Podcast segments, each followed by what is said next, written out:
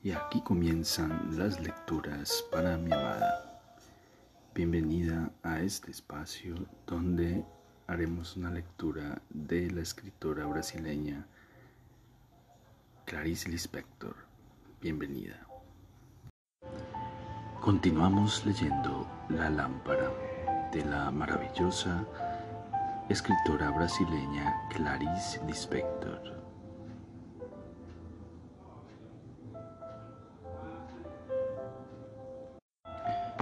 Él nunca diría nosotros.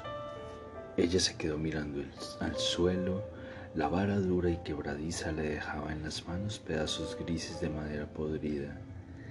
El sol se abría blanquecino sobre el jardín. Las hormigas corrían sin ruido, casi sin tocar con las finas patas la tierra resistente. Un viento bajo e insinuante soplaba las hojas secas alrededor del árbol ella dijo, con la vara arañando levemente el suelo. Si supieses lo delicada que puede ser la vida. Ambas, ambos seguían con el rostro inexpresivo, propenso y suspenso en una tranquilidad indecisa y atenta. Las leves patas de un pájaro pisaron alguna hoja que se movió. Las sombras se amansaban y daban profundidad al viejo jardín. Ella, ella penetró en un buen silencio hasta que Daniel preguntó, clavándole de repente un clavo helado en el corazón. ¿Y tú? Yo soy la amante de Vicente, se oyó responder. ¿Feliz? Ya lo sabes, siempre es lo mismo. No podría ser más feliz de lo que soy. No podría ser más infeliz de lo que soy. Él balanceó, balanceó la cabeza sintiendo, y como ella no podía soportarlo, ni un momento más se levantó con un pequeño grito lacerante. Vamos a andar. Él dijo, no, yo voy a entrar. Se levantó y se alejó de ella, y como el día del ahogado, de nuevo, ella, de nuevo ella no supo cómo llamarlo, cómo gritar que no la dejase en ese momento sola. Se sentó en el pequeño espacio de hierba bajo el árbol con los ojos abiertos, el corazón latiendo calmado, seco, sin sangre. Sí, tal vez fue mejor así. De la tierra sucia subía un olor a polvo, un aliento, que no nacía de lo que estaba siempre vivo, sino de lo que parecía constantemente morir. Había un silencio extremadamente agradable, gris y frío bajo el sol débil, pero los árboles rumoreaban verdes, oscuros y cubiertos de hojas. Cerró los ojos dejándose mecer. El día largo como una flecha sin dirección. Poco después, bajo sus párpados cerrados, algo iba corriendo hacia adelante como una liebre, pero perezosa. Iba corriendo y perdiéndose como una liebre herida, perdiendo sangre y corriendo hasta llegar débilmente al final de la sangre. Podría decir y reconocerlo, es esto, es esto con seguridad. Qué dulce era ir corriendo y perderse con debilidad, pero dolía y asustaba. Se podía temer de fuera adentro el cuarto oscuro, pero era horrible ser, cuarto, ser el cuarto oscuro de ella. Era su propio cuarto oscuro. Era tan dulce porque no se entendía. En medio de todo suspiró, y ese suspiro fue la sensación de que los instantes seguían. Cuando tenía un reloj no suspiraba, lo miraba pero se había roto pero ella se sentía cansada apoyada en el árbol. Una herida invisible brotase sangre interrumpidamente como el aire, como el pensamiento, como las cosas que existían sin tregua, la liebre que corría. ¿Cómo perturbaba la levedad? Ella era tan feliz, vivir una vez era siempre, siempre, pero no se enorgullecía y eso valía tanto como estar sola, sin sentirse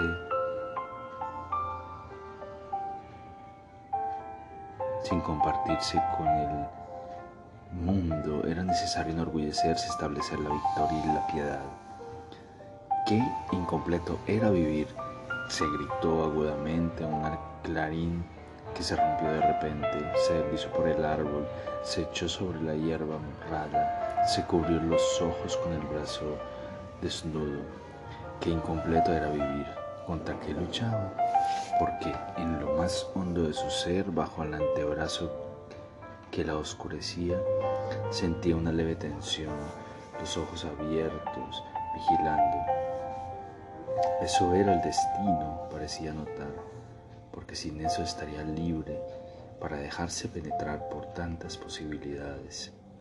Ella, que se mantenía en el sentido común con una obstinación que extrañamente no parecía nacer de un deseo profundo, sino como de un capricho nervioso, de un presentimiento, los ojos abiertos vigilando una leve tensión impidiendo que Detrás de esos ojos tal vez no hubiese nada apreciado y vivo que proteger tan delicadamente. Tal vez solo el vacío uniéndose al infinito sentía ella, sentía ella confusa, casi cabeceando, uniendo la posible la profundidad propia al infinito sin ni siquiera sin sentida.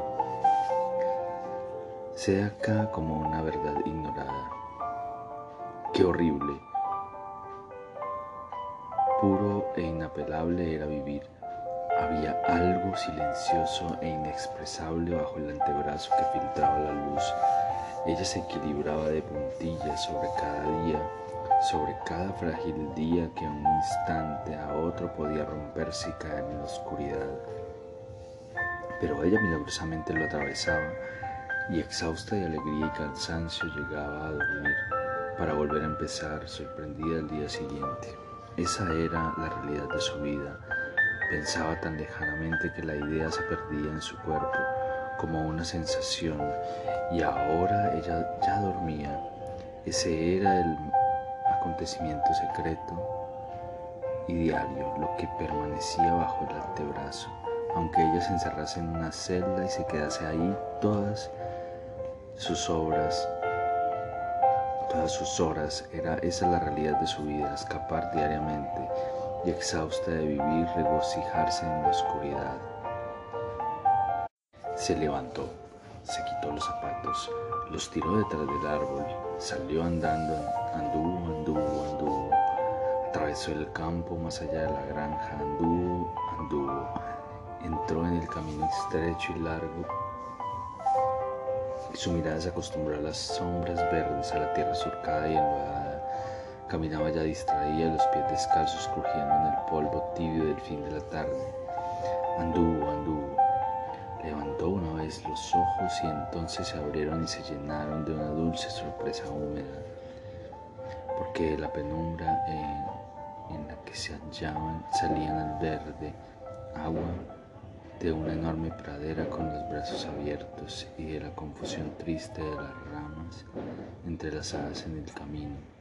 Los ojos flotaban, ahora en extensas líneas de luz, largas, tranquilas, casi frías, alegres. Se levantó, se quitó los zapatos, los tiró detrás del árbol, salió andando, anduvo, anduvo. Atravesó el campo hacia la granja, anduvo, anduvo.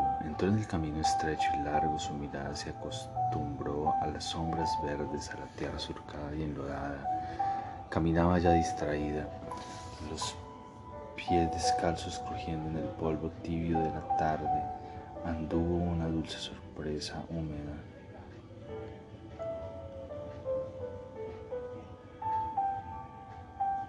porque de la penumbra en la que se hallaban salían al verde agua de una enorme pradera con los brazos abiertos y de la confusión triste de las ramas entrelazadas en el camino, los ojos flotaban ahora en extensas líneas de luz largas, tranquilas, casi frías, alegres.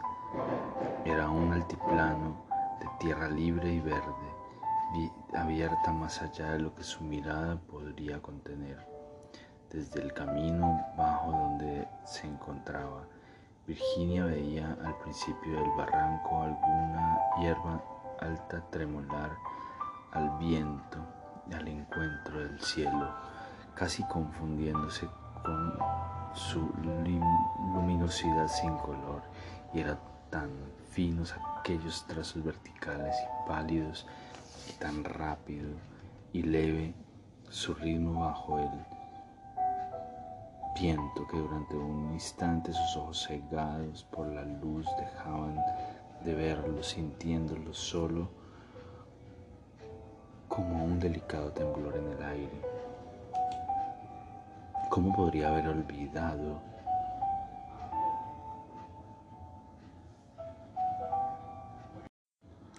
porque la penumbra en la que se hallaban salían al verde agua de una enorme pradera con los brazos abiertos y de la confusión triste de las ramas entrelazadas en el camino.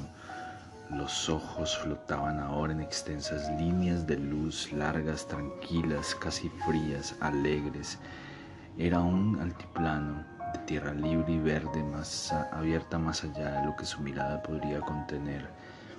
Desde el camino bajo donde se encontraba Virginia veía al principio del barranco alguna hierba alta tremolar al viento y al encuentro del cielo, casi confundiéndose con su luminosidad sin color, y eran tan finos aquellos trazos verticales y pálidos y tan rápido y leve su ritmo bajo el viento, que durante un instante sus ojos cegados por la luz dejaban de haber de verlos, sintiéndolos solo como un delicado temblor en el aire.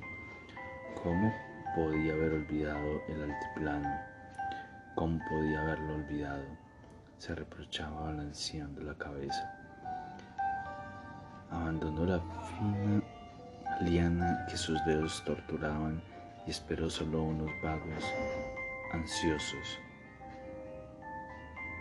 Poco después se hizo el silencio sobre el rumor de sus últimos pasos y se levantó una quietud susurrada sabía qué hacía de pie esperando y titubeó. No conocía tampoco aquel blando quebranto del corazón.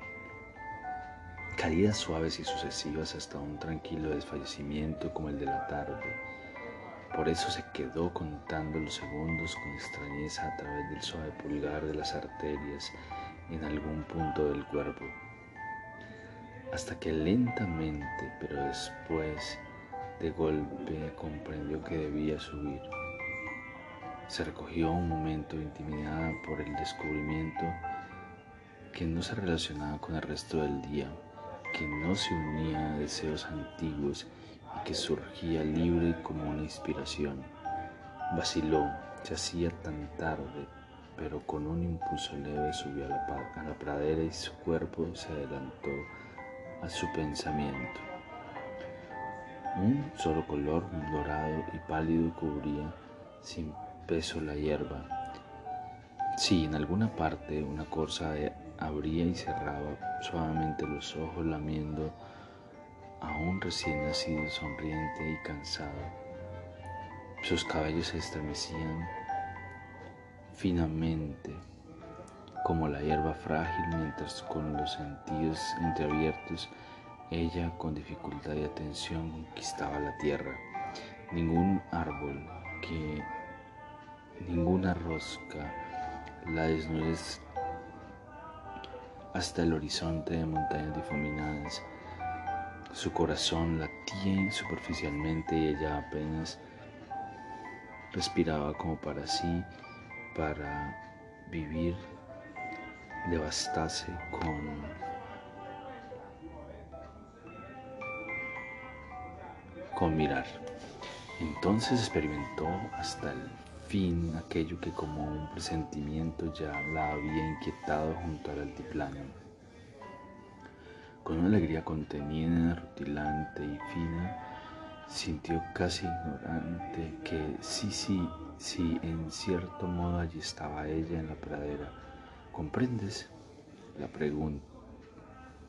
La preguntaba era confusa el ojo oscuro observándolo como pidiendo auxilio, las montañas blanquecinas con los labios entreabiertos secos por el viento que soplaba sin cesar.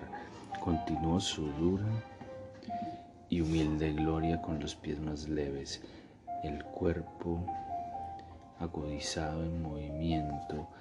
Imaginó sonriendo que detrás de sí, mientras subía y no conseguía llegar, los ojos espantados de muchos hombres la seguían como una visión espada.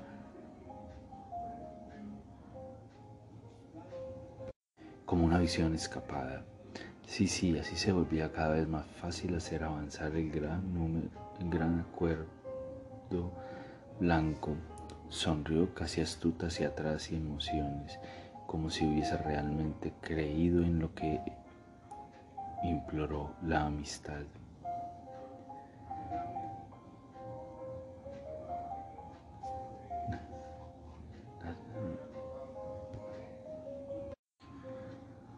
Pero nadie la veía y el viento soplaba casi frío, se sentía tan bonita. Frunció el ceño, aprovechar, aprovechar para ser vista, amada, amar. Sin embargo, nada la utilizaría. La belleza parecía por sí misma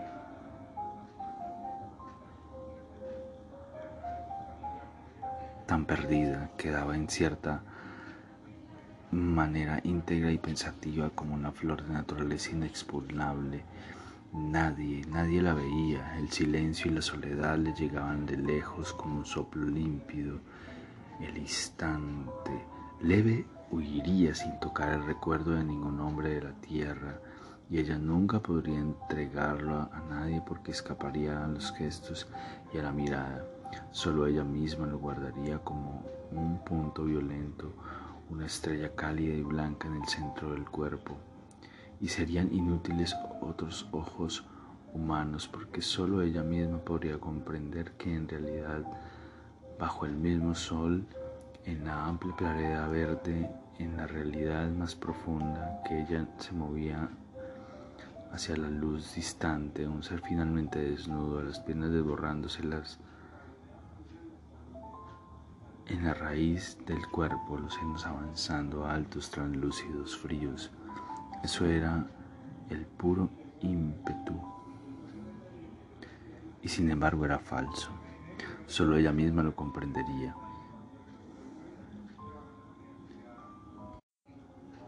Y porque creaba en sí misma de alta, de ahí provenía la gracia con la que pisaba en aquel momento. Intenté reír sola, pues deseaba oírse y en ese momento tal vez pudiese aún inventar una nueva risa. Su ligera estática la asustó con extraña malicia. Tembló en el aire como botones de rosa que se entreabriesen en el silencio. La rareza del aire frío sobre la carne del rostro se volvió hacia atrás. El viento le cubrió el rostro con el pelo áspero. Ella vio que el camino se había alejado en un frío rojo para siempre perdido. El corazón se asustó atento, prudente. Las montañas a lo lejos eran aún tan irreales. Cansado y